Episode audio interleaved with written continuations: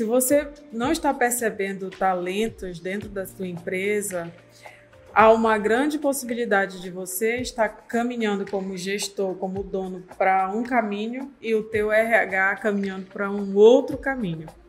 Primeiro, eu acho que precisa um alinhamento daquilo que é talento para você, para que você direcione a tua área de recursos humanos.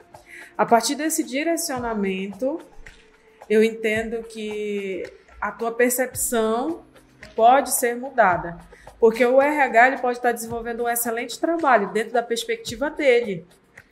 O que não é, o que não está sendo a tua perspectiva. Então, primeiro, será que o teu RH ele está com a visão correta do que para você e para tua empresa é um talento? Que eles podem estar selecionando pessoas que aos olhos dele está fazendo sentido, mas que aos seus olhos não está fazendo sentido.